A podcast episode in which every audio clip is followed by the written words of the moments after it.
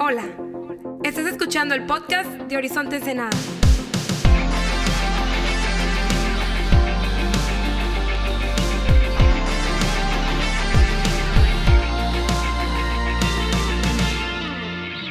Muy buenos días. Estoy muy feliz de estar aquí en esta mañana. Esperamos escuchar de Dios. Abrimos nuestras Biblias a Marcos capítulo 14. Vamos a ver lo de Pedro, cómo va negando a Jesús tres veces. Estamos en Marcos capítulo 14, versículo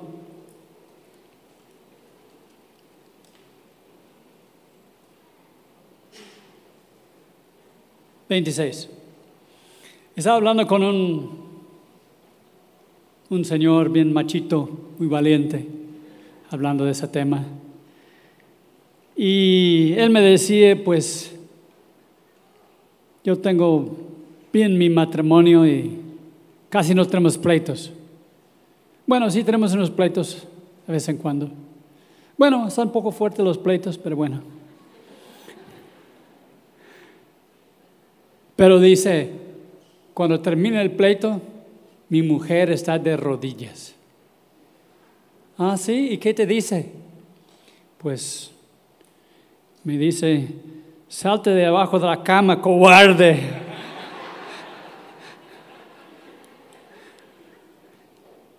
Bueno,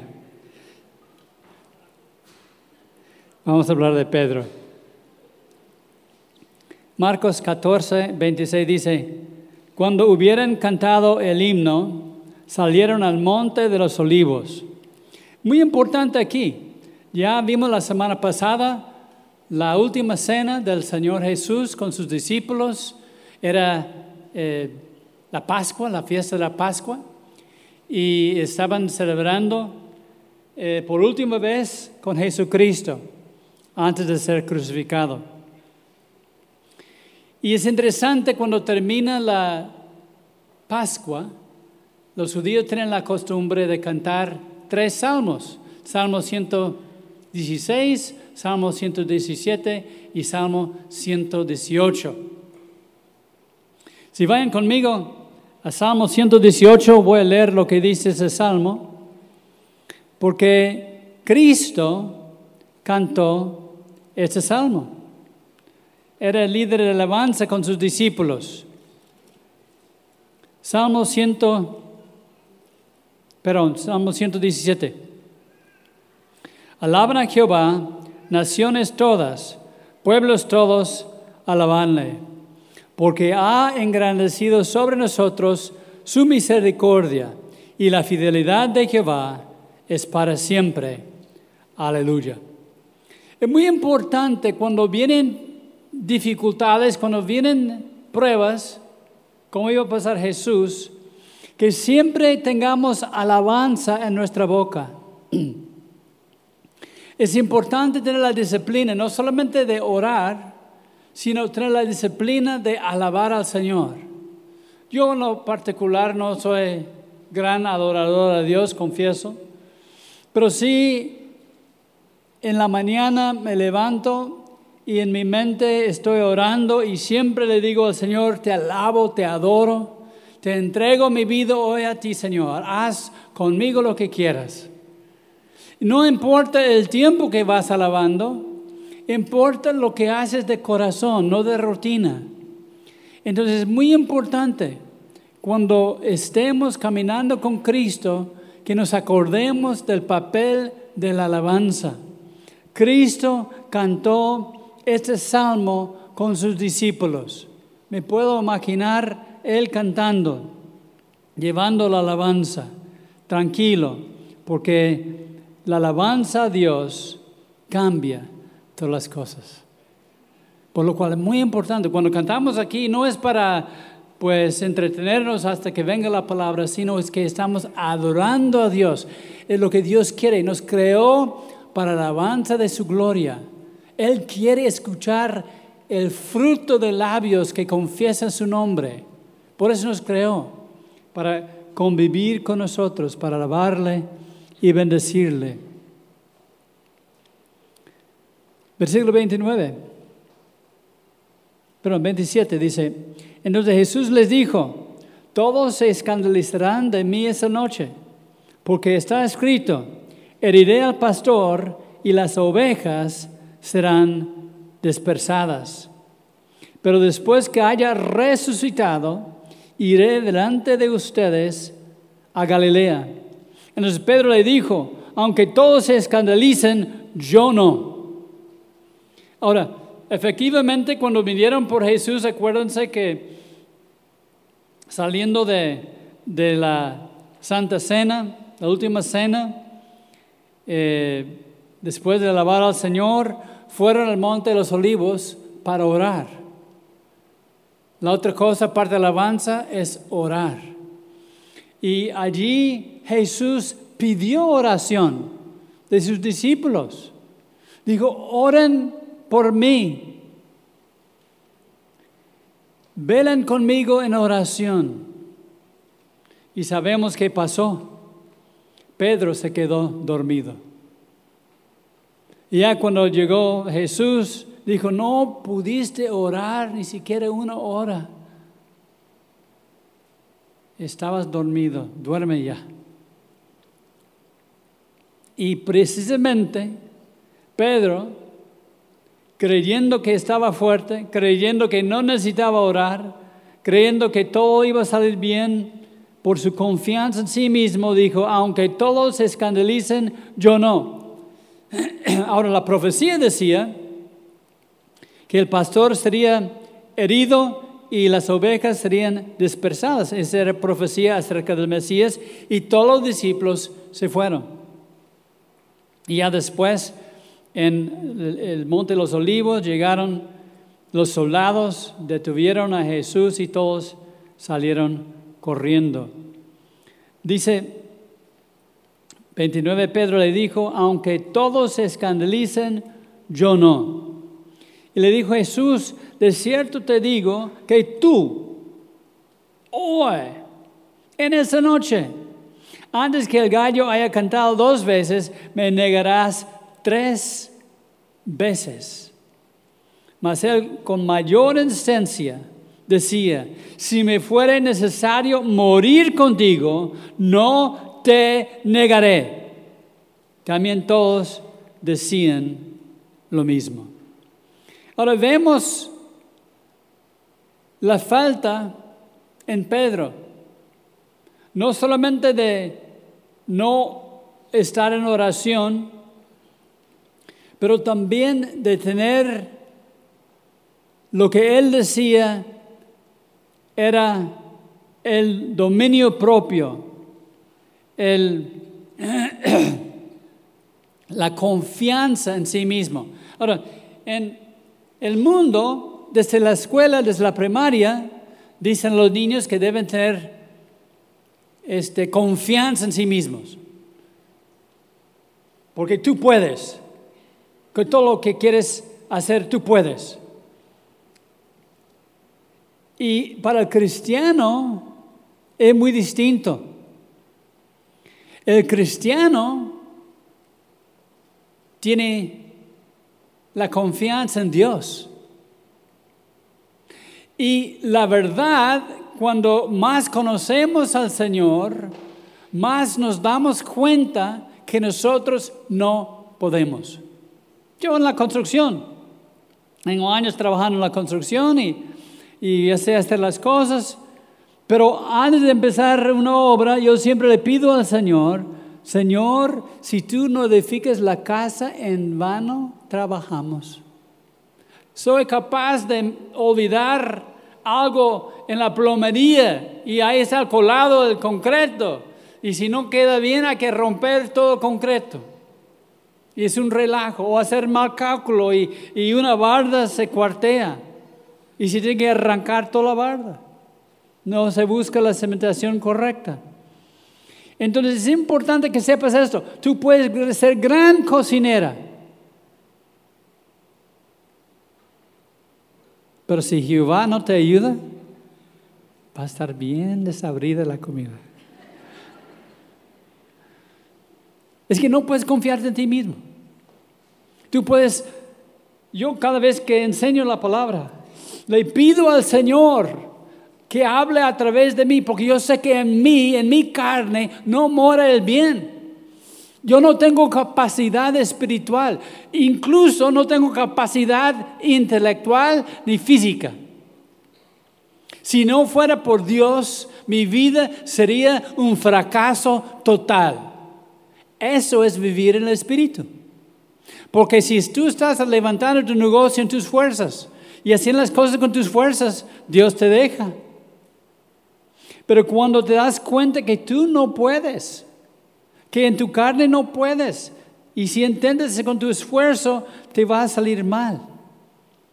Pero si dejas que Dios edifique la casa, va a ser bendecida tu trabajo, tu negocio, tu familia. Pero tienes que dejarle al Señor hacer la obra. Entonces la autoconfianza es un problema muy grande, porque el mundo nos enseña a confiar en nosotros mismos, pero Dios nos dice que Él únicamente puede hacer la obra. En 1 Corintios capítulo 10, voy a leer versículo 12. Si sigues conmigo en la Biblia, 1 Corintios 10, 12, dice, así que el que piensa estar firme, mira, mire que no caiga. Es lo que pasó con Pedro. Sentía que estaba fuerte, que podía, que nunca iba a negar a Jesús. Acuérdate cuando los soldados vinieron por Jesús, ¿qué hizo Pedro? ¿Te acuerdas? Tenía una espada, ¿qué hizo? Sacó la espada que quería cortar la cabeza del Marco y nomás le sacó la oreja, porque era el primer torero en la Biblia, nomás sacó la oreja. Pedro, en un momento de valor, defendiendo a Jesús, que no necesita defensa. Él tenía el plan y el plan era perfecto. Pero unos momentos más tarde, no solamente negó a Jesús, sino era una muchacha cuando él estaba calentándose. Y ahí estaban los soldados, eh, la guardia del templo, ahí en, el, en la casa del sumo sacerdote, ahí en el patio, calentándose. Una muchacha, una serviente, dijo, tú estabas con él. Dijo, yo, yo no. Y luego otro decía, sí, tú estabas con él, yo te vi con él. Yo no, te juro que yo no estaba con él. Y canta el gallo. Y al final dijo otro, tú estabas con él, tu, tu mismo acento te, te revela, te muestra que eres Galileo y que andabas con él. Y empezó a maldecir Pedro negando a Jesús tres veces. Ya Jesús, después de ser interrogado por Caifás, el sumo sacerdote, sale por el patio y cuando ve a Pedro, los ojos de Pedro ven los ojos de Jesús. Y Pedro lloró amargamente. Y nosotros a veces nos toca lágrimas amargas por negarle a Jesús. Quizá no, no sería una cosa si alguien te pregunta si eres cristiano si yo no soy cristiano. No, no negarle así. Pero dejar que tu carne te gobierna. La carne debe ser muerta. La carne lucha con el espíritu. Y la Biblia dice, Pablo dijo, en mi carne no mora el bien. Y si confiamos en nuestra carne, que yo nunca voy a negar a Jesús, que yo nunca le voy a fallar al Señor Jesús, en un momento así, así de rápido, te puedes caer en pecado sexual, te puedes caer en la vanidad, te puedes caer en el engaño, y así estás negando a Jesús porque somos cristianos, somos el cuerpo de Cristo. Y para que nuestra vida esté negando la realidad cristiana, es igual que Pedro que negó a Jesús. Por lo cual dice la escritura que piensa estar firme, mire que no caiga. Que la Biblia dice que debemos crucificar la carne y vivir en el Espíritu, alabando al Señor. Por lo cual es importante no pensar, ah, yo nunca lo haría. Cuando yo he negado al Señor Jesús con mi conducta, he fallado al Señor. Quiero caminar al Espíritu, pero a veces estoy en la carne y hago una tontería. Y estoy negando a Jesús. Por lo cual debemos saber nuestra actitud es importante. Proverbios 16, 18, léelo conmigo. Proverbios 16, 18. Dice así.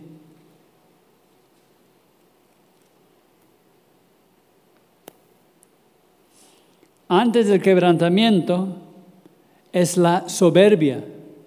Antes de la caída, la altivez de espíritu.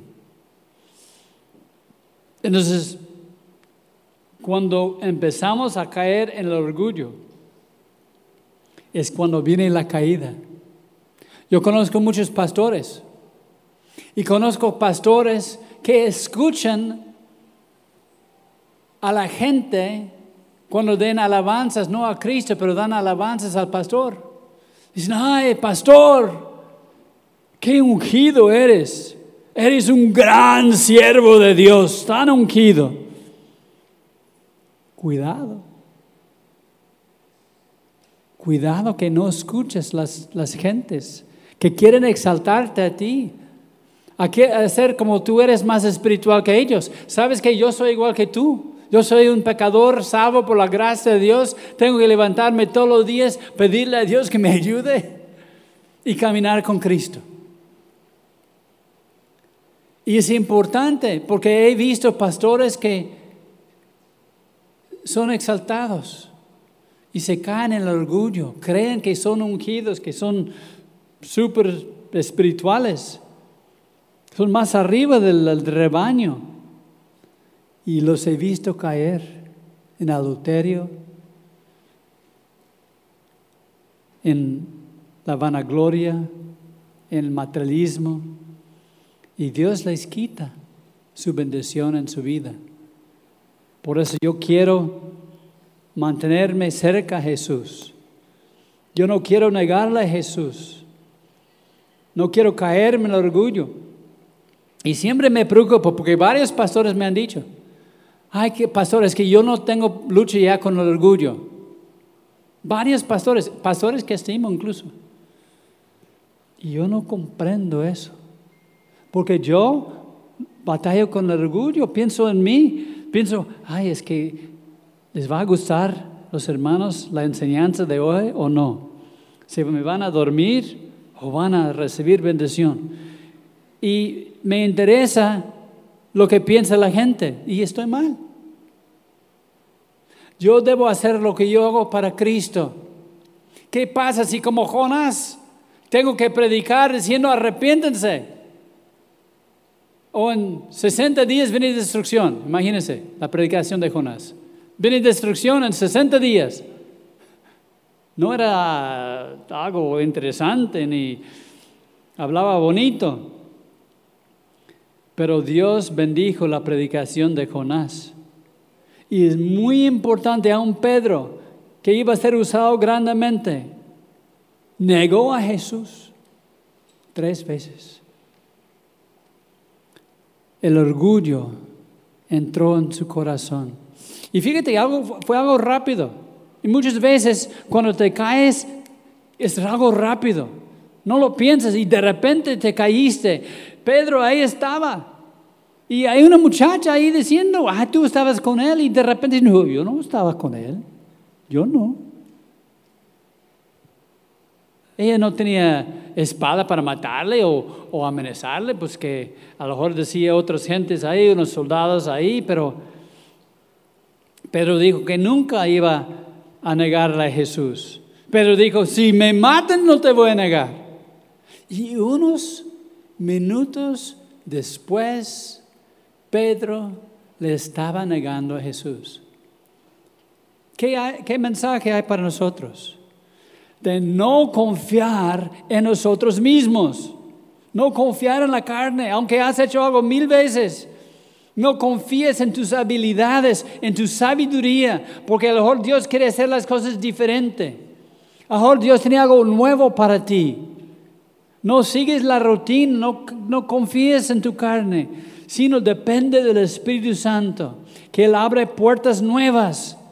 ¿Cuál es la última vez que Dios te abre una puerta nueva? ¿O vas así marchando como siempre? Hay que pedirle a Dios. La vida es muy, muy breve. Estamos aquí un día y el otro día ya no estamos. Y nunca vamos a tener otra oportunidad de servirle a Cristo. Por lo cual hay que redimir el tiempo, porque los días son malos. Hay que buscarle al Señor en todo tiempo. Pedro pensó que su fuerza era ser valiente. Él cortó la oreja. Fue el único discípulo que yo, le, yo a todo ejército les voy a dar. Valiente, ¿no? Pero no puede confiar en su propia fuerza, en su propio valor. Tiene que confiar en el Espíritu Santo. Y en un momento negó a Jesús. Confiaba en él mismo. La autoconfianza.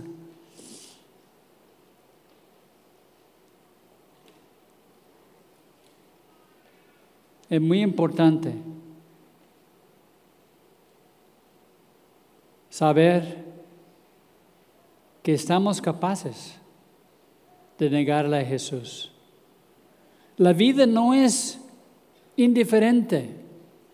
No es que vienes aquí a cumplir con Dios, ya que viniste aquí, pues todo bien. No. Entre semana, Dios quiere usarnos para avanzar su reino. Quiere que nosotros amemos al vecino, al compañero de trabajo, al compañero de la escuela. Él quiere que amémonos unos a otros. Pero si estamos actuando con odio o rencor, o que no queremos perdonarle a alguien por algo que nos hizo, ya no estamos siguiendo el ejemplo de Cristo. Y si te das cuenta, después que ah, detuvieron a Jesús y lo, lo llevaron detenido al palacio del sumo sacerdote. Dice que Pedro siguió de lejos. Ya no estaba cerca de él. Incluso yo estoy pensando, a lo mejor si estuviera pegado a Jesús, no hubiera negado a Jesús. Pero siguió de lejos. Nunca debemos seguir de lejos. Siempre debemos andar pegadito a Cristo. Y eso es lo que Dios quiere hacer, algo maravilloso en tu vida. Yo sé que Dios va a levantar muchas personas en esta congregación que van a hacer muchas cosas para Dios. Va a salir mucha bendición, pero tenemos que ser humildes. Porque si no somos humildes, cuando viene la bendición, vamos a creer que nosotros, por nuestra oración, por mi entrega, por eso Dios nos está bendiciendo, porque estoy orando mucho. Dios, escúchame bien, Dios trabaja a pesar de nosotros. No por nosotros, no que somos buenos, a pesar de nosotros. Y Dios quiere utilizarnos. Como esos pastores que dicen que ya no batallan con orgullo, yo no comprendo porque pensar en nosotros mismos es una batalla constante. Por eso tenemos que ser quebrantados, humildes. Dice, eh, humíllese delante de Dios y Él te exaltará. Dice la Escritura. Tenemos que humillarnos constantemente, porque el orgullo sí piensa en nosotros. ¿Qué vamos a comer nosotros? ¿Qué ropa vamos a poner nosotros?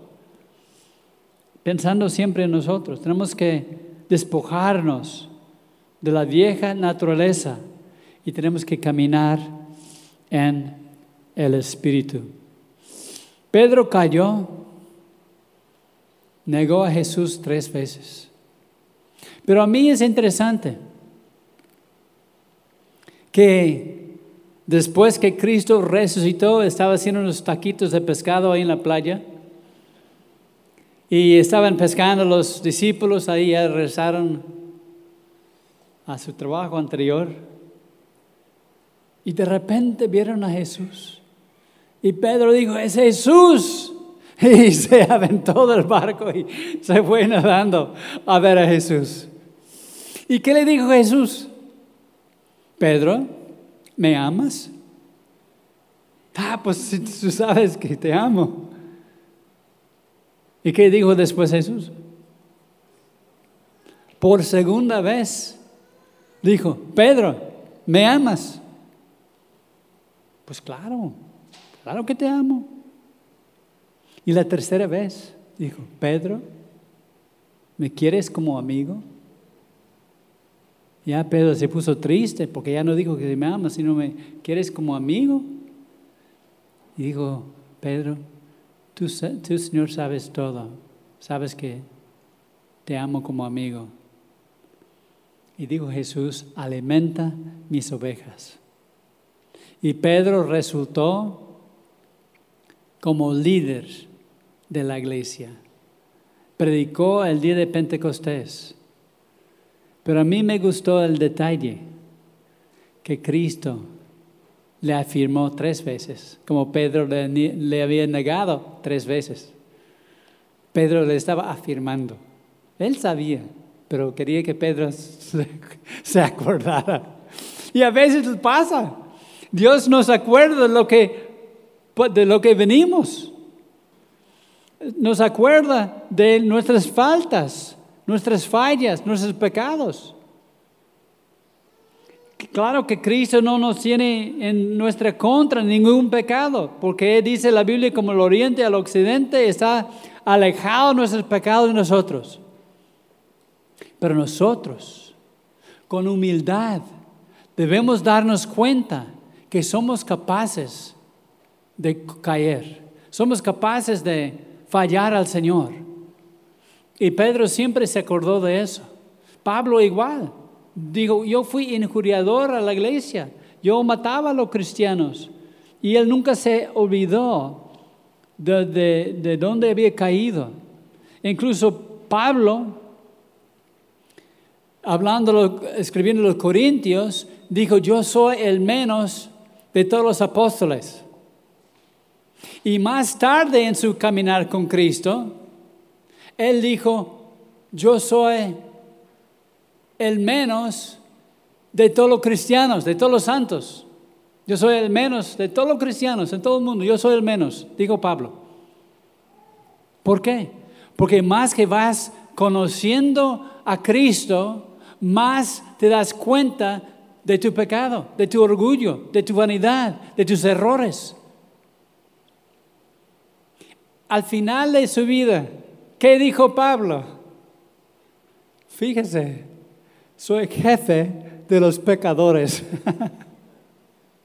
Era el mismo Pablo, entregado a Cristo, murió por, por su fe en Cristo, le quitaron la cabeza. Pero la humildad es importante.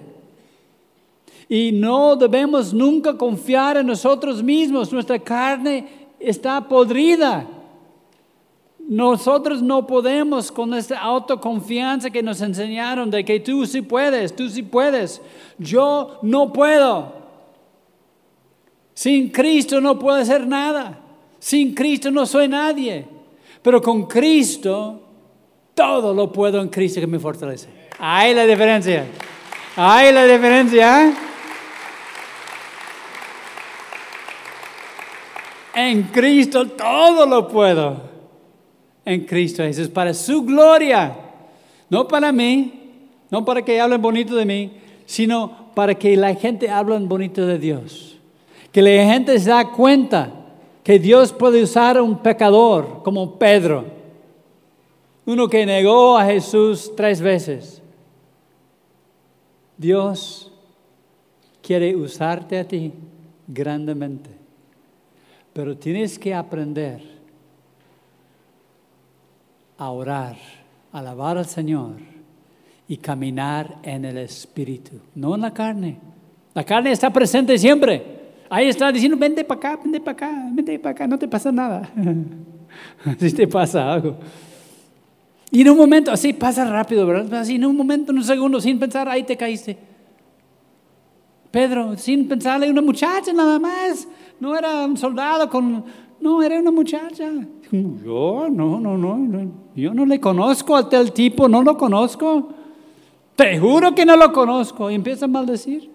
Pedro nos da la lección. Con Cristo todo podemos. Sin Cristo nada podemos. Con Cristo somos más que vencedores. Cristo, sin Cristo somos vencidos, derrotados. Pero Dios quiere enseñarnos hoy que Él está con nosotros. Y a pesar de nuestras fallas, a pesar que le hemos negado, Él nos ama. Y no hemos, este, ¿cuál es la palabra? no hemos echado a perder el plan para nuestra vida. Aunque hemos pecado feo, Dios es un Dios restaurador y quiere limpiarnos. Borrón y cuenta nueva, es lo que dice Dios. Quiere levantarnos, purificarnos con su Espíritu Santo. Vamos a poner de pie y vamos a orar.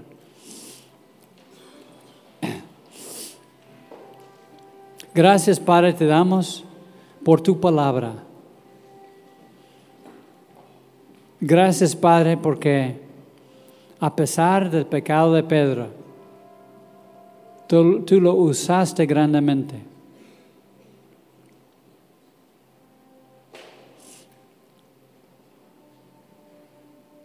Y Él es un ejemplo para nosotros, porque también nosotros te hemos negado en nuestra conducta, andando en la carne. Pero tú, Señor, quieres darnos, quieres darnos humildad y la confianza que tú vas a hacer la buena obra en nosotros, mientras que caminamos en el Espíritu. Padre, si hay alguien aquí hoy que ha caído en la carne, que ha caído en tentación, ha negado al Señor, pero quiere arrepentirse hoy. Quiere decir, Señor Jesús, recíbeme, te entrego a ti, no soy nadie, pero soy tu hijo, tu hija. Úsame si alguien en esta mañana que quiere entregarse a Cristo y quiere pedir perdón por negarle a Jesús, levanta la mano, quiero orar por ti. Alguien que ha estado en la carne, Dios te bendiga, Dios te bendiga, Dios te bendiga. Muchas personas. Alguien que ha caído en la carne y quiere decir, Señor, perdóname. No quiero negarte a ti, quiero servirte a ti. Padre, yo te pido por esas personas que puedan arrepentirse, entregar su vida una vez más a ti. Guárdanos del mal, líbranos de la tentación, guía nuestros pasos. Y Padre, yo te pido que levantes hombres y mujeres de fe, grandes guerreros soldados de la cruz, aquí en esta congregación, aquí en esta reunión. Que hagas una obra grande, Señor, que levantes un ejército de soldados como fueron los discípulos que llevaron la palabra a todo el mundo. Así hazlo, Señor, con nosotros, con humildad, con la confianza en ti y no en nosotros mismos. En el nombre de Jesús. Amén. Un aplauso Señor.